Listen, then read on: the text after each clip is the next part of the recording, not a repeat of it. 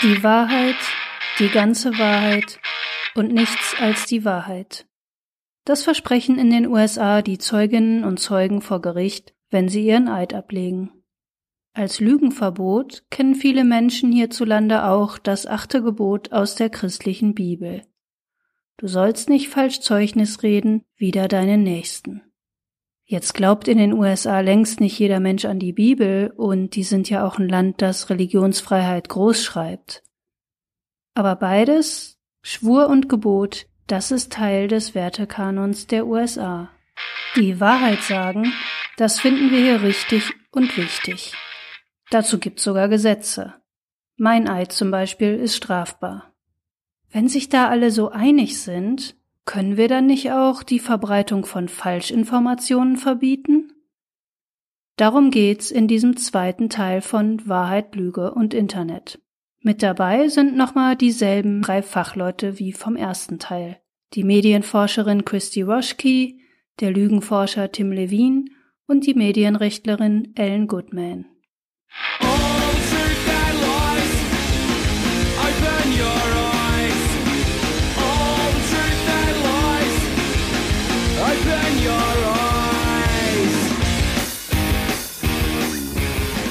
Alle möglichen Infos und Links zu dieser Folge und auch den ersten Teil findet ihr auf notizenausamerika.de.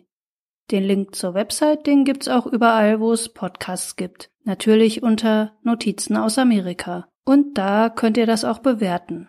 Das hilft dann anderen Leuten, den Podcast überhaupt erstmal zu finden. Und mich freut's. Sehr.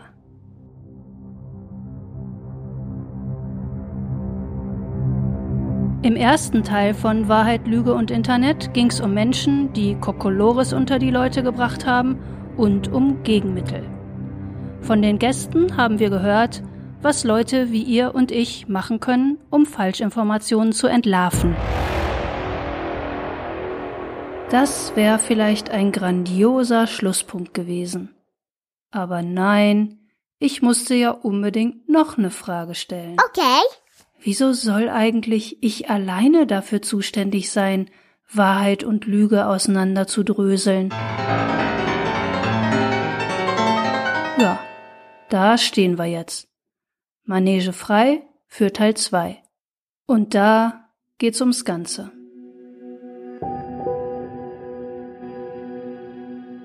Der 6. Januar 2021 war für mich borderline traumatisch. Nach dem Mittagessen komme ich nicht so richtig in die Gänge und guck halt erstmal, was auf Twitter so los ist.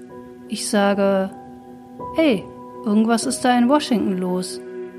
Und damit ist der Nachmittag bei uns im Haus gelaufen. Wir gucken auf Fernsehbilder und parallel auf meine Twitter-Liste mit Journalistinnen und Journalisten aus Washington. Viele von denen sind im Kapitol. Wir werden jetzt an einen sicheren Ort gebracht, schreibt da jemand. Eigentlich war da im Kapitol grad die langweilige feierliche Auszählung der Stimmen des Electoral College angefangen. Damit werden die Präsidentschaftswahlergebnisse einfach bloß formell bestätigt. Und dann reißen hunderte Menschen die Barrieren ein, sie überwältigen die Polizei und brechen ins Kapitol ein. Ihr Ziel? Eine faire, freie Wahl kippen, weil ihnen das Ergebnis der Wahl nicht passt. Weil sie glauben, es kann nicht sein, es darf nicht sein, dass Donald Trump die Wahl verloren hat. Ich sehe Bilder vom Parlamentsgebäude mit Menschen in Kampfausrüstung. Ich sehe Bilder von der zerstörten Ausrüstung eines Fernsehteams. Ich sehe Bilder von einem Galgen. All das, weil diese Menschen eine Lüge glauben?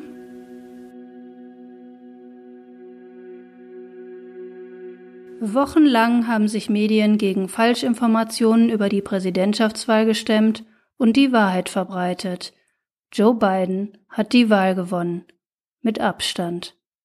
Es hatte alles seine Richtigkeit mit dem Ablauf dieser Präsidentschaftswahl und mit der Auszählung der Stimmen. Zig Gerichtsverfahren haben das auch noch bestätigt. Und trotzdem müssen Journalistinnen und Journalisten an diesem 6. Januar neue Worte aussuchen. Sturm, Coup oder Revolte? Extremismus, Terrorismus, Tourismus? Die Presse soll Informationen liefern, die Menschen als Grundlage für Alltagsentscheidungen brauchen.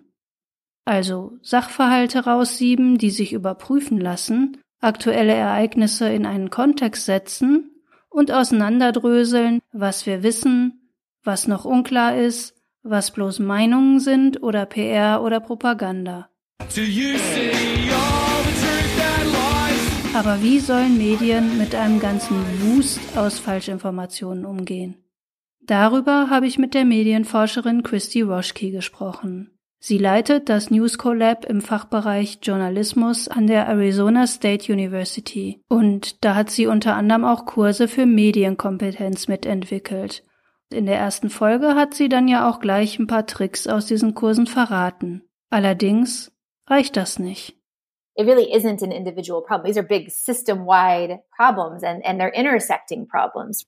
Hinter den Falschinformationen stecken nämlich viele große Probleme und die sind auch noch miteinander verflochten. Grob gesagt stecken die Probleme in der Technologie, in Politik und Gesellschaft und in Firmen, die Informationen zu ihrem Geschäft gemacht haben. Beispiele rattert Christy nur so runter. Auf der technischen Seite wären da zum Beispiel die Algorithmen der Plattformen, die geben Falschinformationen oft den Vorrang. Oder da wären die Zustände in der Medienlandschaft, wo zum Beispiel Personal abgebaut wird und dann die Nachrichten mit immer weniger Zeit und Sorgfalt entstehen. Oder die Geschäftsmodelle von sozialen Netzwerken, von Speicheranbietern für Plattformen und so weiter. Nicht zu vergessen die großen sozialen Probleme unserer Zeit, sagt Christie. Auch die wirken darauf ein, wie unsere Nachrichten aussehen, wie wir Informationen bekommen und was wir damit dann anstellen. Boah, das nenne ich mal eine fette Packung. Aber dieser Wust an Problemen gibt mir auch Hoffnung, dass sich dann auch diese vermaledeiten Falschinformationen von ganz verschiedenen Ecken aus angreifen lassen. Weil Christy Roschke ja nun mal Medienexpertin ist, sprechen wir jetzt auch erstmal über Medien also darüber, wie Medien über Falschinformationen berichten. Zum Beispiel über Sachen, die auf den sozialen Netzwerken so doll diskutiert werden, dass Magazin X oder Sender Y denken, oh, das müssen wir besser mal aufklären. Aber Falschinformationen widerlegen, das ist nicht ohne. Those things are sticky. Once they get in your head, even when you are corrected, you're still going to remember the myth. And then later on, you're going to repeat the myth. And that allows it to persist. Die Falschinformation wiederholen, vielleicht sogar gleich in der Überschrift nennen, was gar nicht wahr ist, das findet Christy Roschke problematisch. Denn im menschlichen Hirn hat so eine Wiederholung Folgen. Wenn Menschen eine Aussage immer wieder hören oder lesen, dann halten sie die für glaubwürdig. Die Psychologin Lisa K. Fazio nennt das den Illusion of Truth Effekt. Das wird für Medien zum Problem, wenn sie Falschinformationen entkräften wollen. Ich nenne das der Schwachsinn, den du riefst. Den wirst du nämlich nicht mehr los. Zum Glück gibt's dafür aber einen richtig schön einfachen Lösungsansatz. Headlines should deliver evidence. Die Beweise, die Fakten gehören in die Überschrift. Irgendwelche Mythen können dann später im ausführlichen Text erwähnt werden, aber eben auch nur als Hintergrundinfo. Der Schwerpunkt liegt auf den Fakten, also auf Dingen, die sich überprüfen lassen. Ja, das hätten wir dann ja wohl geklärt. Ach nee, ähm, die Aufklärung über Falschinformationen, die kann noch was erschweren. Der Ton. These headlines that are like, no, you can't get this from this. And it's kind of like the underlying tone is like, you're so stupid to believe this. Wenn's überheblich klingt. Das hilft nun sicher nicht dabei, irgendwen von den Fakten zu überzeugen.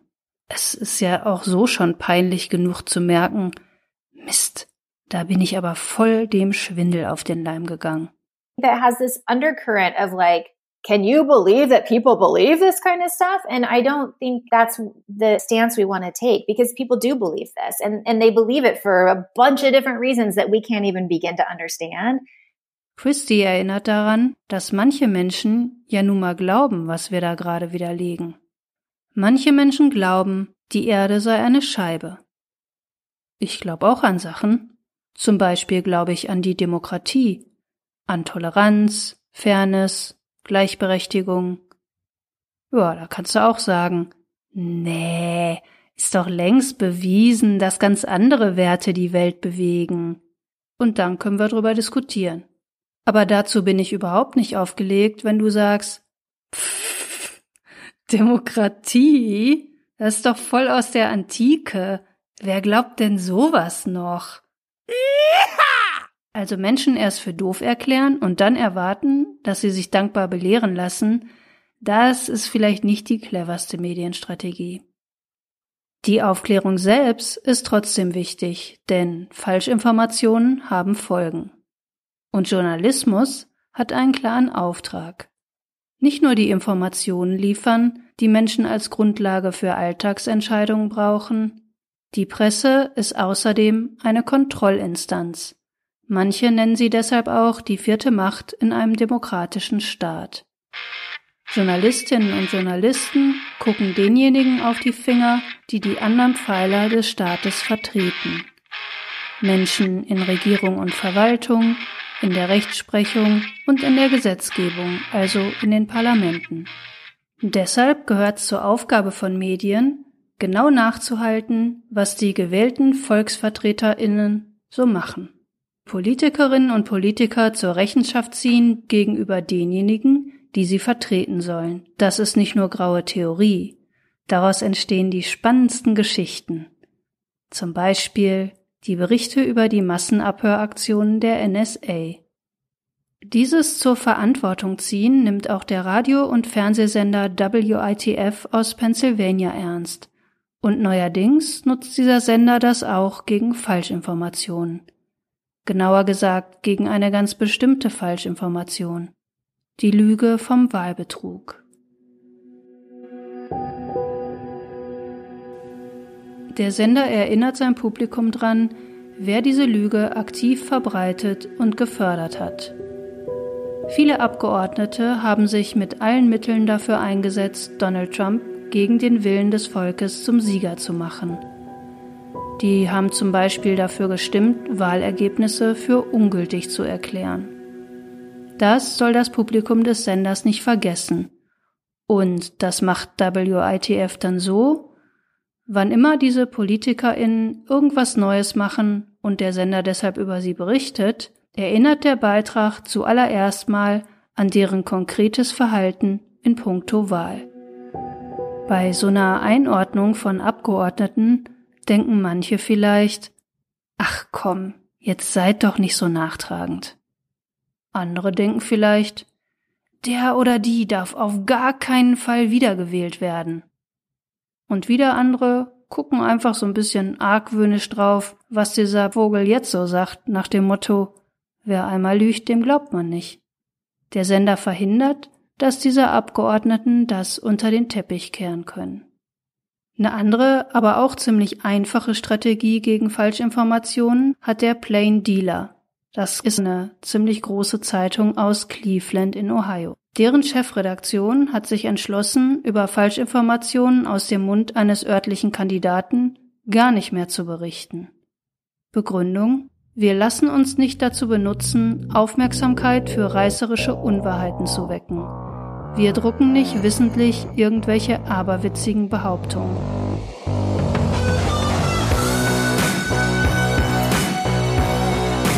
Die Maßnahme hat sogar die Aufmerksamkeit der Washington Post erregt.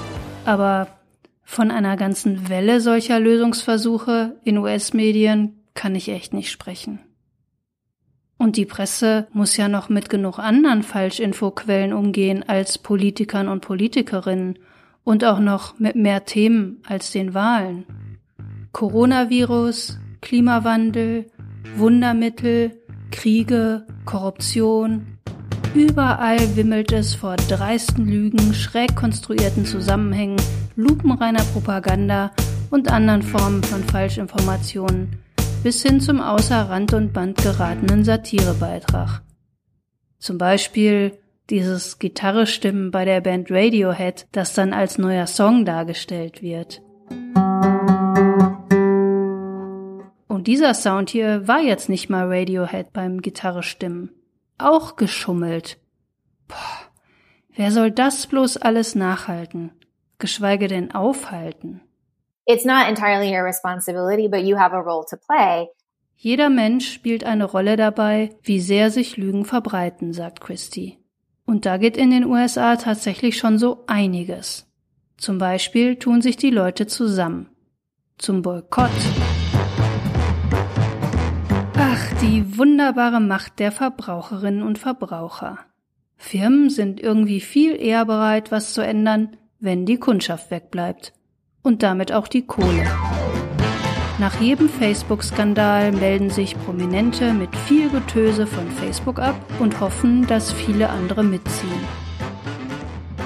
Manche Leute in den USA machen Druck auf Firmen, die Werbung an einer Stelle schalten, wo Falschinformationen irgendwie dazugehören zum Beispiel bei Tucker Carlson Tonight. Das ist eine Fernsehsendung, die aktuelle Ereignisse nicht neutral, sondern aus einem ganz bestimmten Blickwinkel zeigt und ein ziemlich loses Verhältnis zur Wahrheit hat. Und dann kam der Boykott. Im letzten Sommer gab's hier tausende Demonstrationen gegen Rassismus und Polizeigewalt, habt ihr vielleicht mitgekriegt. Da gingen Menschen aus allen Bevölkerungsschichten auf die Straße und die verhielten sich friedlich. Bei 93 Prozent dieser Proteste hat niemand auch nur ansatzweise randaliert. Tucker Carlson hat aber behauptet, da würden gewalttätige Anarchisten aufmarschieren, das sei ein krimineller Mob. Daraufhin haben Werbekunden wie Disney und T-Mobile ihre Reklamespots bei dem gekündigt. Denn deren Kundschaft hat für diesen Boykott mobil gemacht. Das ist für Tucker Carlson jetzt nichts Neues. Er hat über die Jahre jede Menge unhaltbare Sachen gesagt, die ich hier nicht wiederholen möchte. Vor allem über Frauen, Nichtweiße und Eingewanderte. Dass niemand Fakten von dieser Sendung erwarten darf, wurde sogar schon vor Gericht festgestellt. Von seiner Verteidigung wohlgemerkt. Mit seinen Fantasiegebilden hat Carlson seinen Sender schon öfter wertvolle Werbekundschaft gekostet. Aber Fox News nimmt ihn nicht aus dem Programm. Die Sendung holt die Top-Einschaltquoten bei Fox. Und das Riesenpublikum von Tucker Carlson kann auch Druck ausüben. Was würden die wohl machen, wenn der Sender ihren Star wegen dessen Hetze und Lügen rauswirft? Boah, die würden protestieren und sie könnten auch mit Boykott drohen. Die könnten nämlich ihr Kabelfernsehabo kündigen. Mit den Senderanteilen aus Kabelabos soll Fox im vergangenen Jahr ungefähr 1,6 Milliarden Dollar an Einnahmen eingesackt haben. Mehr als mit Werbung. Deshalb sind die Zuschauerinnen und Zuschauer für den Sender sehr wichtig. Und an diesem Punkt setzt die nächste Idee an. Dann gehen wir eben die Kabelfirmen an. Die sollen die Sender rauswerfen, die jede Menge Falschinformationen verbreiten. Jawohl. Ja, ist auch schon passiert.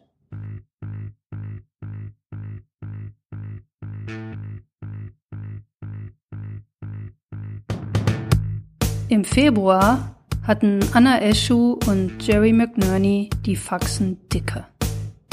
Die haben mehreren Kabelanbietern Briefe geschrieben. Darin fragen sie, nach welchen moralischen oder ethischen Prinzipien entscheiden Sie, welche Fernsehkanäle Sie anbieten oder wann Sie etwas gegen einen Kanal unternehmen? Dabei erwähnen Sie konkrete Sender.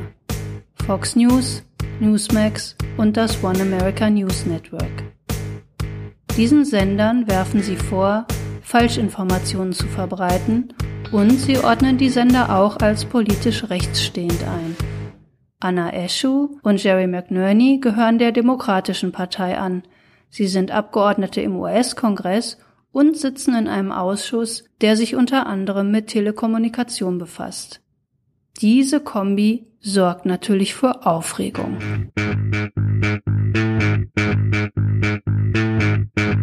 Fox News und Newsmax kritisieren die Briefe sofort. Da ginge es nur um Unterdrückung von Sachen, die diesen beiden Abgeordneten politisch nicht gefallen.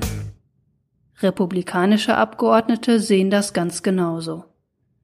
Die Vorwürfe weist Anna Eschu aber entschieden zurück. Sie habe nur Fragen gestellt. Jetzt beruft besagter Ausschuss eine Anhörung ein. Die heißt Fanning the Flames Disinformation and Extremism in the Media. Zu der Anhörung sind verschiedene Zeugen eingeladen, das ist in den USA ja so üblich. Einer von denen ist Jonathan Turley, ein Juraprofessor an der George Washington Universität in, na ratet mal, Washington. Der Name Jonathan Turley kam mir irgendwie bekannt vor und tatsächlich taucht er vor ungefähr zwei Jahren schon mal prominent auf im Amtsenthebungsverfahren gegen Donald Trump. Da war Jonathan Turley der einzige, den die Republikanische Partei als Zeugen aufgerufen hat. In dieser aktuellen Anhörung jetzt redet Jonathan Turley erstmal drüber, wie problematisch er es findet, wie sich Meinungen und Fakten auf manchen Kabelsendern mischen. Also im Grunde so wie die beiden Demokratinnen, die diese Briefe geschrieben haben. Dann wechselt Jonathan Turley vom Fernsehen zu dem, was er Cancel Culture nennt. Er beklagt sich, dass diverse Unis Vorträge von Rechtsextremen abgesagt haben und dann behauptet er auch noch, dass konservative Studierende sich nicht mehr trauen würden, ihre Meinung zu sagen. Das hat mit Falschinformationen in Medien überhaupt nichts mehr zu tun. Mal ganz abgesehen davon, dass Meinungsfreiheit nur bedeutet, du darfst deine Meinung sagen und nicht, dass andere Leute die super finden müssen oder dass sich niemand kritisieren darf. Aber mit diesem Ablenkungsmanöver macht Jonathan Turley mich hellhörig. Denn für den Weg zum Eindämmen von Falschinformationen liefert der mir hier doch glatt den Kanarienvogel. Ja, Kanarienvogel. Ich stamm ja aus dem Ruhrgebiet. Da sind nostalgische Zechenbilder total Pflicht. Unter Tage kippt so ein Kanarienvogel tot von der Stange, sobald er in einen Bereich mit giftigen Gasen geschleppt wird. Und zwar lange bevor die Menschen merken, dass sie in Gefahr sind. Der Kanarienvogel ist ein quietschgelbes Frühwarnsystem. Klar kann so ein Vögelchen auch mal aus ganz anderen Gründen sterben, so richtig alt werden die ja nicht. Aber es lohnt sich, besser erstmal die Biege zu machen, wenn das passiert, und dann später zu gucken, ob es vielleicht an was anderem gelegen hat. Und so ist das auch, wenn sich da jetzt einer beklagt, dass seine Leute nur deshalb Ärger kriegen, weil anderen ihre Meinung nicht gefällt. Das kann ich als Mimosentum abtun, oder ich kann zur Sicherheit mal nachgucken, ob wirklich gleichmäßig allen Ärger blüht, wenn sie Falschinformationen verbreiten. I don't think there's ever been a human before that's been documented with 30,000 lies. Zehntausende Lügen aus einer Quelle. Das fasziniert den Lügenforscher Tim Levine. Aber er korrigiert sich sofort. Lügen sollen wir das nicht nennen, sondern falsche oder irreführende Äußerungen.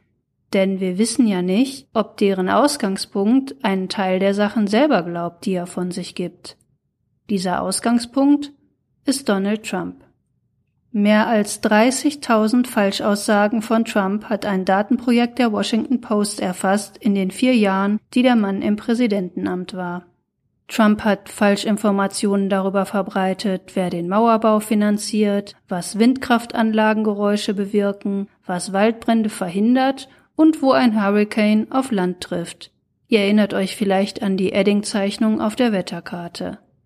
Das Wetter war schon ein Thema bei Trumps Amtseinführungsrede. Da hat's geregnet. Trump hat aber sogar darüber gelogen und behauptet, die Wolken hätten ihn verschont, obwohl die ganze Welt mit eigenen Augen gesehen hat, es hat geregnet. Er kriegt keinen Ärger für Sachen, mit denen ein Schulkind nicht davon käme. Und das verblüfft Tim Levine. Er forscht schon seit langem über Täuschung und Ehrlichkeit. Und warum ein guter Teil der Öffentlichkeit es duldet, dass Trump so irre viel lügt oder irreführt, das soll Tim Levine mir mal erklären.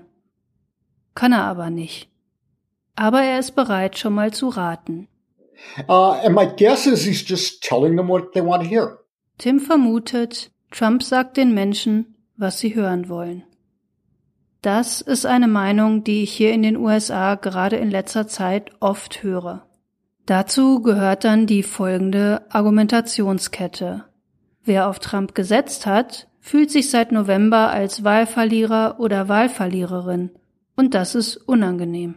Statt dich damit auseinanderzusetzen, glaubst du dann viel bereitwilliger Dinge, die es so aussehen lassen, als gäbe es diese Niederlage gar nicht.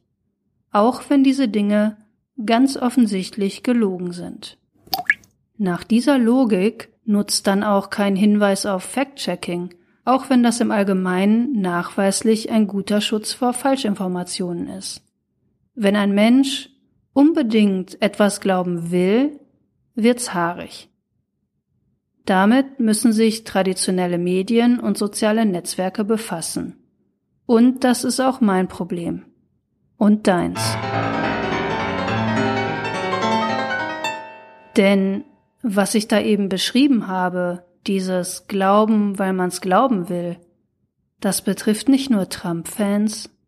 Es gibt nicht die eine verbohrte Gruppe, die sowas macht, und die andere aufgeklärte Gruppe, die das voll durchschaut. Wir sind alle so drauf. Menschen haben nicht einfach nur vernünftige Argumente für ihr Anliegen. Sie glauben auch dran, dass sie im Recht sind es fühlt sich ja auch super an. Wenn du, wie ich, eher links eingestellt bist und für Werte wie Gleichberechtigung, Fairness, Toleranz und Freiheit eintrittst, ja, dann hüpft dein Herz, wenn Trump nicht mehr twittert. Diese Ruhe. Ach, herrlich. Es ist ganz einfach, vor dieses gute Gefühl was zu stellen, das ganz neutral und logisch klingt. Ja sicher, der lügt doch. Das darf man ja gar nicht. Ganz gefährliche Lügen verbreitet der Mann. Dafür müssen wir uns schützen und andere auch. Das mag sachlich korrekt sein, aber dieser Gedanke und seine Folgen würden mich jetzt nicht bei jedem Menschen so total erleichtern. Twitter-Rauswurf für Greta Thunberg oder Malala Sendeschluss für Trevor Noah oder Jan Böhmermann, jeweils weil die was Unwahres verbreitet haben. Atmet ihr da auf? Und wäre so ein Bann jetzt auch richtig und wichtig für den Typen, der das Gerücht in die Internetwelt gesetzt hat, Melania Trump würde auf der Website des Weißen Hauses Schmuck verscheuern? In den USA haben alle Menschen ein Recht auf Meinungsfreiheit. Das ist eigentlich die Meinungsäußerungsfreiheit. Welche Meinung du hast, das lässt sich ja jetzt echt nicht regulieren. Die Gedanken sind frei. Deshalb sagen manche Leute dazu auch Redefreiheit. Im Englischen sowieso, da heißt das Freedom of Speech. Da kannst du sagen, was du willst. Äußerungen löschen oder behindern passt dazu ja nun gar nicht. Und die Regeln dafür müssten für alle gleich gelten, sonst lassen die sich nicht rechtfertigen. Falls sich überhaupt Rechtfertigungen finden lassen. Denn das Unterbinden von Äußerungen ist Zensur. Ganz egal, wie ich das finde, was da gesagt wird. Auf Fox News oder auf Arte, auf Twitter oder auf dem Unicampus. Egal, ob ich das verletzend finde oder geschmacklos oder lustig. Egal, ob ich es Hanebüchen finde oder irreführend, ob ich es genial finde oder grundfalsch. Das Unterbinden von Äußerungen ist Zensur. Ja, das klingt ja einfach. Aber das Recht auf freie Meinungsäußerung verursacht Streit, wo ich nur hingucke. Und da geht's nicht nur um Wahrheit und Lüge im Internet, da geht's zum Beispiel um Graffiti.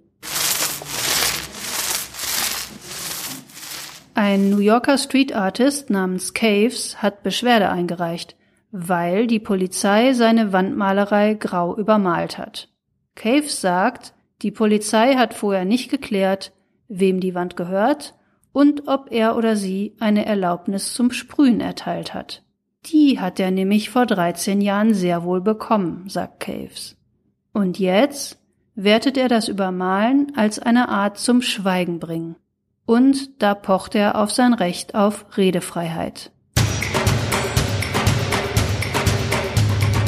Ja, da gibt's jede Menge hirnverbiegende Fälle und wenn ihr da Spaß dran habt, dann guckt einfach mal bei First Amendment Watch vorbei. Daher habe ich dieses Beispiel. Das ist ein Blog der New York University. Als First Amendment ist in den USA das Recht auf Meinungs- und Pressefreiheit bekannt. Das ist der erste Zusatz zu unserer Verfassung. Und dass dieses Recht an erster Stelle steht, kommt nicht von ungefähr. Almost nothing, almost no speech can be rendered illegal under the law. That includes hate speech, that includes disinformation, except for very limited categories. Von Ellen Goodman wollte ich wissen, ob man Falschinformationen so verbieten kann wie vor Gericht. Also alles jenseits der Wahrheit, ganz wie den Meineid, strafbar machen. Ellen Goodman ist Juraprofessorin an der Rutgers University in New Jersey und dort befasste sich seit Jahrzehnten mit solchen Fragen rund um die Meinungsfreiheit, speziell in Bezug auf Medien und Internet. Sie sagt, gerade wenn man aus Deutschland kommt, muss man erstmal begreifen, die USA schränken rechtlich fast überhaupt nichts ein, was die Menschen sagen und schreiben dürfen.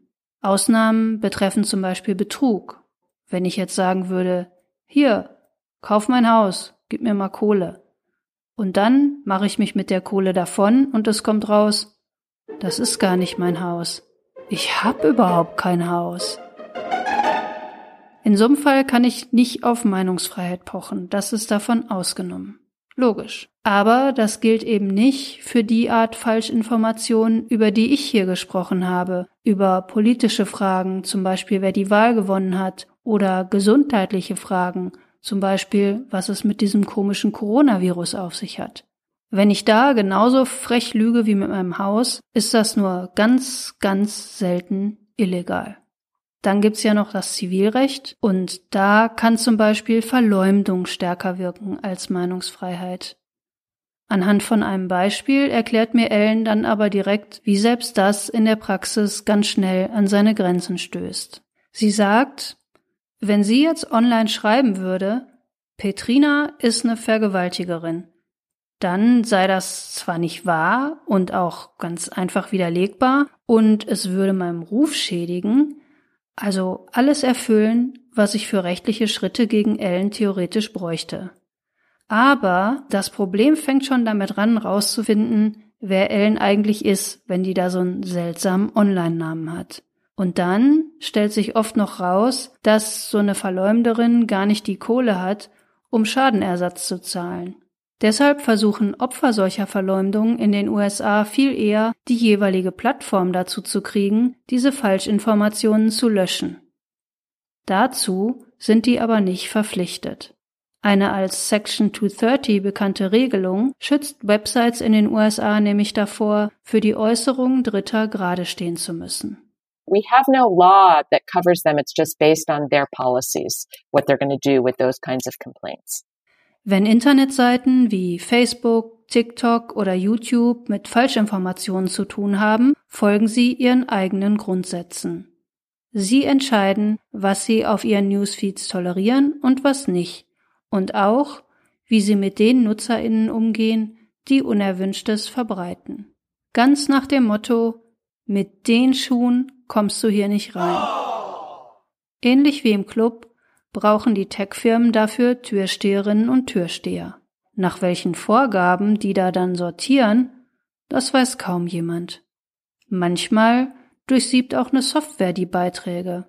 Auf unerwünschtes Aufmerksam werden diese Plattformen dann zum Beispiel durch Beschwerden oder durch eine automatische Stichwortsuche nach Begriffen, die irgendwer als problematisch eingeordnet hat. Und ich sage jetzt irgendwer, weil Firmen wie Google oder Facebook diese Kriterien nicht offenlegen. Sagen wir zum Beispiel mal schlimme Schimpfworte für bestimmte Gesellschaftsgruppen. Das deutet vielleicht auf Hassbotschaften hin. Das sind zwar nicht per se Falschinformationen, aber das wollen wir ja jetzt auch nicht, ne? Wie der Club kann sich auch eine Internetfirma eine Hausordnung geben und sagen, wir reden hier höflich miteinander, Schimpfworte sind verboten. Das ist in den USA ja weit verbreitet, das erlebe ich zum Beispiel bei Fernsehsendungen. Da dürfte ich nicht sagen. Ey, jetzt lass das mal. Bitch dürfte ich da nicht sagen. Das bedeutete mal Hündin, es war aber in Europa schon vor 700 Jahren gang und gäbe als abfälliges Wort für Frauen. In der viktorianischen Zeit haben sich die Leute deshalb sogar geziert, Hündinnen beim Namen zu nennen, weil das so ein unanständiges Wort ist. Die haben gesagt Lady Dog. Auch Son of a Bitch ist seit Jahrhunderten ein schlimmes, schlimmes Schimpfwort, im deutschen Kino oft synchronisiert als Hurensohn. Auch Facebook hat sich offenbar gedacht, also solche Kraftausdrücke wollen wir hier aber nicht. Das hat eine Stadt in Frankreich zu spüren bekommen, die nur ein paar Kilometer von der deutschen Grenze entfernt liegt. Am 19. März ist ihre Facebook-Seite ohne Ankündigung oder Erklärung verschwunden. Die hieß Wie de Biche. Die Stadt heißt nämlich Bitch. Da gab's vorher die Termine für Lokalpolitik, aber auch schon mal wichtige Hinweise für die Bevölkerung. Eine Sprecherin von Bitch berichtet, noch am selben Tag hätten sie versucht, Einspruch einzulegen. Aber habt ihr schon mal versucht, Facebook zu kontaktieren? Die Bitcherin, heißt das so? Ja, die Bitcherin hat sich dann darauf verlegt, Privatnachrichten an die Seite von Facebook Frankreich zu schicken. Zehn Stück. Jeden Tag. Dann kommt irgendwann die Antwort, wir sind dann nicht zuständig. Bei Beschwerden muss man auf Antwort von Facebook warten, also Facebook Hauptquartier. Inzwischen gibt's Medienberichte über den Fall und nach einem Monat stellt Facebook die Seite wieder her. Gegenüber dem Guardian begründet Facebook den Fehler mit einer falschen Analyse ihrer Systeme. Der Bürgermeister von Bitch wundert sich aber trotzdem, wieso sowas so lange dauert. Benoit Kiefer heißt er und der spricht jetzt eine Einladung nach Bitch aus, gerichtet an Monsieur Zuckerberg und Monsieur Président en Facebook France. Bürgermeister Kiefer möchte bei der Gelegenheit die Kameradschaft mit Amerika aufleben lassen. Er möchte an die US-Soldaten erinnern und sie feiern, die im Zweiten Weltkrieg aus South Carolina gekommen waren, um die Stadt von den Nazis zu befreien. Diese Befreier nannten sich damals stolz Sons of Bitch.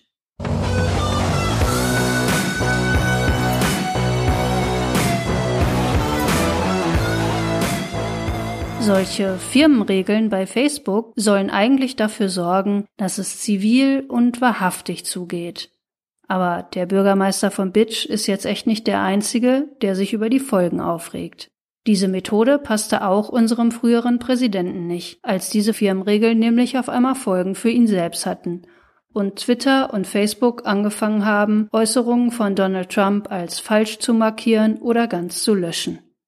Die Debatte um das Löschen von Falschinformationen nimmt schnell diese fiese Entweder-oder-Gestalt an.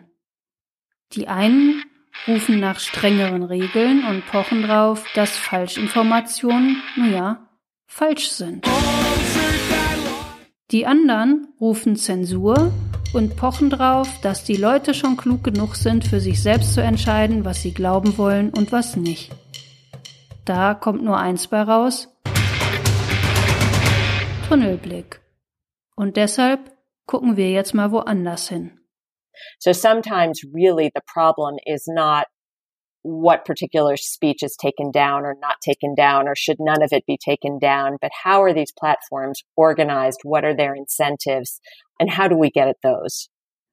Statt über Inhalte zu streiten, fragt Ellen Goodman jetzt mal danach, wie die Internetseiten eigentlich funktionieren, auf denen diese Falschinformationen sich verbreiten und was sich da vielleicht machen lässt. Solche Fragen beackert Ellen Goodman zusammen mit Karen Kornblue in einem Projekt vom German Marshall Fund in the US und das heißt Digital Innovation and Democracy Initiative. Auf den ausführlichen Bericht von den beiden verlinke ich natürlich auf der Website. Grob gesagt denken die in zwei Richtungen. Sie sehen sowohl politische als auch technische Möglichkeiten gegen Falschinformationen. Erstens sagt mir Ellen Goodman, dass sie durchaus Raum für mehr Regulierung sieht, ohne dass es Ärger mit der Meinungsfreiheit geben muss. Denn auch in den USA dürfen Unternehmen nicht einfach der Öffentlichkeit schaden. Klar wird's ein bisschen schwieriger, Gesetze gegen den Schaden zu formulieren, der durch eine Flut von Falschinformationen entsteht, als Gesetze gegen eine Flut von Gift aus der Chemiefabrik. Aber unmöglich ist es nicht. Manches, was online gesagt wird, verstößt sogar jetzt schon gegen bestehende Regeln. Zum Beispiel Stalking-Gesetze, Antidiskriminierungsgesetze oder Gesetze gegen sexuelle Gewalt. Zweitens hat Ellen Goodman eine Idee, wie sich Technologie einspannen ließe. Beyond that, we talk about other kinds of common sense measures to slow down speech on the platform so that they, the platform operators can sort of do what they say they want to do, right? Which is to make their spaces more civil and more safe. Oft sagen die Firmen hinter den sozialen Netzwerken ja, wir wollen diese ganzen Falschinformationen ja rauswerfen, aber wir kommen mit dem Fact-Checking gar nicht mehr hinterher.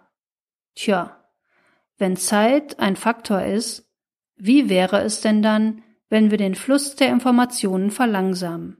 Überschrift lesen und einen Moment innehalten und nachdenken. Das hatten wir doch schon im ersten Teil dieser Folge. Jetzt kommt Ellen Goodman zusammen mit Karen Kornblue aber mit der Frage um die Ecke, ließe sich die vielbeschworene Flut auch automatisch verlangsamen? Dazu finden Sie prompt ein Vorbild. Die Börse. An den US-Börsen gibt es Regeln, die eine Kettenreaktion verhindern sollen. Circuit Breaker nennen wir die hier, das bedeutet Sicherung. In einem überlasteten Stromkreis unterbricht die den Stromfluss, zack, alles aus. An der Börse läuft das ähnlich. Wenn die Kurse abrauschen, stoppt automatisch der Handel. Genauer gesagt, wenn der S&P 500 Index einen Kurssturz von 7% im Vergleich zum Vortag verzeichnet, dann ist die gesamte Börse für 15 Minuten blockiert. Solange kann niemand Aktien kaufen oder verkaufen. Das soll verhindern, dass panikartig alle ihre Aktien abstoßen. Und Ellen berichtet von der Idee, sowas auch im Internet einzurichten. Wenn sich da eine Info außergewöhnlich schnell verbreitet, brennt quasi die Sicherung durch. Und dann kann so eine Fact-Checking-Abteilung in Ruhe nachgucken, was da los ist. Ob die Leute ein besonders süßes Katzenvideo wie verrückt teilen oder die Behauptung, in den USA ist gerade Krieg ausgebrochen.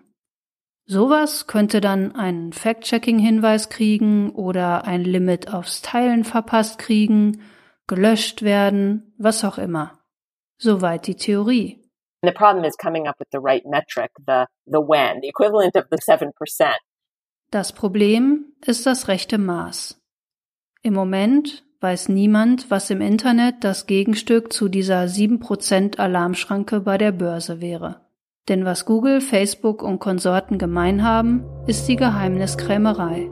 Wie sich eine Botschaft auf diesen Plattformen verbreitet, weiß nicht mal zahlende Werbekundschaft. Um eins kämen wir aber auch mit einer funktionierenden Stoppautomatik nicht rum. Es muss klar sein, was erlaubt ist und sich weiter verbreiten darf und was nicht. Oh, damit sind wir ja schon wieder zurück beim Anfang. Nicht ganz, meint Ellen Goodman. Sie weist mich darauf hin, dass wir ja noch gar nicht über Pluralismus gesprochen haben. There are, and there are pros and cons of this, but um, I believe that it's better to have more decision makers than fewer. Viele Köche verderben vielleicht den Brei, aber nicht unbedingt die Entscheidung darüber, was viral gehen darf auf YouTube oder Twitter oder Parler oder so. Noch ist es ja so, dass darüber die Firmen entscheiden. Und die verraten nicht sonderlich viel über ihre Entscheidungsgrundlagen. Donald Trump zum Beispiel hat über lange Jahre jede Menge Falschinformationen verbreitet und urplötzlich sagt die erste Plattform, nee, das löschen wir. Oder da machen wir einen Hinweis dran. Da hat sich der Herr Trump gewundert. Und zwar zu Recht. Warum genau dann? Ob da jetzt was anders war an der Äußerung oder ob sich die Regeln geändert haben, das haben wir irgendwie nicht erfahren. Auch die Entscheidung, ihn ganz von Twitter und Facebook zu verbannen, diese Ruhe, ihr wisst schon, die kam von einem Gremium hinter verschlossenen Türen. Klar, wenn jetzt ganz, ganz, ganz viele Menschen mitreden würden bei der Entscheidung, ob Trump wieder tweeten darf, dann wären da wahrscheinlich auch welche bei, die sagen, ey, der hat doch recht, das ist doch total wichtig, was der sagt. Damit müssen wir in einer freien Gesellschaft leben. We have always had speakers at the margins who say things that most of society doesn't want to hear and wishes they wouldn't say, but they have the freedom to say it. Der Unterschied liegt jetzt darin, wie viel Gewicht Randerscheinungen bekommen. Im Moment verstärken digitale Plattformen die Stimmen von Randgruppen so sehr, als wenn dein Liedchen unter der Dusche simultan live in alle Stadien der Welt übertragen würde. Das lässt Meinungen als gängig erscheinen, die in Wahrheit nur eine Handvoll Leute am Rande der Gesellschaft äußert. Und darin sieht Ellen Goodman einen wichtigen Ansatzpunkt, wenn wir mit Falschinformationen zu Rande kommen wollen. That's really, I think, what we need to work on, not to get rid of those voices or silence those voices, but to put them back where probably they rightfully belong, which is at the margins. Diese Stimmen nicht zum Schweigen bringen, sondern sie auf ihren Platz verweisen. Das ist die Aufgabe, sagt Ellen. Und mit ihrem Platz meint sie da, wo sie auch in der Gesellschaft stehen, am Rand. Das sollten digitale Medien besser abbilden. Oh, jetzt piepst mein innerer Kanarienvogel aber wieder los. Was heißt denn hier am Rand? Außerhalb deiner Filterblase oder was? Das hat sich das britisch-amerikanische Center for Countering Digital Hate mal genauer angeguckt. Die haben sich Beiträge auf Facebook und Twitter vorgeknüpft, die Falschinformationen über die Corona-Impfung verbreiten. 812.000 Mal schwappten die im Februar und März dieses Jahres über Facebook und Twitter. Und die Mehrheit dieser Anti-Impf-Posts geht auf zwölf Menschen zurück. Allein auf Facebook sind fast drei Viertel aller Beiträge mit so Anti-Corona-Impfungszeug aus der Feder dieser zwölf Menschen. Das Center for Countering Digital Hate hat sie die Disinformation Dozen getauft. Einer von denen wird euch bekannt vorkommen, wenn ihr den ersten Teil von dieser Doppelfolge schon gehört habt. Joseph Mercola. Aber zurück zu den Ideen, wie sich Falschinformationen eindämmen lassen. Diese Ideen stehen nicht im leeren Raum. Ellen Goodman berichtet zum Beispiel, dass Facebook, Twitter und WhatsApp im Kleinen schon verschiedene Formen dieser durchbrennenden Sicherungen ausprobiert haben. Und es gibt auch noch viel mehr lösungsorientierte Initiativen von allerlei Fachleuten, die Falschinformationen im Internet auf den Pelz rücken. Die braucht's wohl auch. Leider gibt's mal wieder nicht die eine einfache, endgültige Antwort darauf, wie wir uns mit verlässlichen Informationen umgeben können. Und dann tickt auch noch die Uhr. Die Uhr tickt für jede verlässliche Information. Es gibt keine Wahrheit, hinter die ich einen dicken, fetten Punkt setzen kann. Paradoxerweise ist das die ultimative Wahrheit. Denn was wir wahr nennen, fußt ja auf so einer Übereinkunft für ein Verfahren zur Wahrheitsfindung. Als Gesellschaft haben wir uns darauf geeinigt, so gehen wir offenen Fragen auf den Grund und wenn bestimmte Bedingungen erfüllt sind, dann sehen wir die Antwort als erwiesen an. Allein das Wort erwiesen sagt es schon, das ist unser Verfahren. Wir wollen Beweise sehen. Vor Gericht, im Labor, und wenn wir drüber streiten, wer zu selten den Müll rausbringt. Wissenschaftlerinnen beweisen aber oft gar nicht, dass etwas so ist, sondern sie zeigen, niemand kann beweisen, dass es nicht so ist. Die entwickeln eine These und dann bombardieren sie ihre eigene Idee mit lauter Tests und Gegenargumenten und danach lassen sie andere Fachleute dasselbe tun. Da kann sich dann nach einer Weile zeigen, so einleuchtend die Idee auch klang, die ist einfach nicht richtig. Und dann passiert in der Wissenschaft etwas, das Menschen echt schwer fällt. Einen Irrtum einräumen. Zum Beispiel Menschen aus der Medizin haben für lange Zeit gedacht, Stress verursacht Magengeschwüre. Aber der Nobelpreis von 2005 ging an Robin Warren und Barry Marshall. Die haben gezeigt, für Magengeschwüre sind Bakterien verantwortlich, nix Stress. Und das muss auch nicht der Weisheit letzter Schluss sein, weil es den nicht gibt. Das nervt ungemein, aber es sagt auch, wir werden immer klüger. Wir haben die Freiheit, uns zu entwickeln. Wir können was Neues erfinden und uns aus Denksackgassen irgendwie wieder rausbuxieren. Wer die Wahrheit finden will, muss sich also auf was richtig Unbequemes einlassen, nämlich darauf, dass die Suche nie endet. Und dass ständig irgendeine hervorragende Idee in sich zusammenfallen könnte. Vielleicht auch Ideen, die ich euch hier gerade erzählt habe. Weil es neue Erkenntnisse gibt oder weil ich einen Fehler gemacht habe. Und dann kann ich klüger draus werden, hoffentlich und bin vielleicht auch nicht die Einzige. Woher ich eigentlich meine Infos habe, das könnt ihr auf notizenausamerika.de nachgucken. Und wenn ihr findet, so ist es recht, davon wollt ihr mehr, dann könnt ihr mich da auch mit ein paar Euro unterstützen. Hilfreich sind auch Likes und Bewertungen für Notizen aus Amerika auf eurem Podcatcher.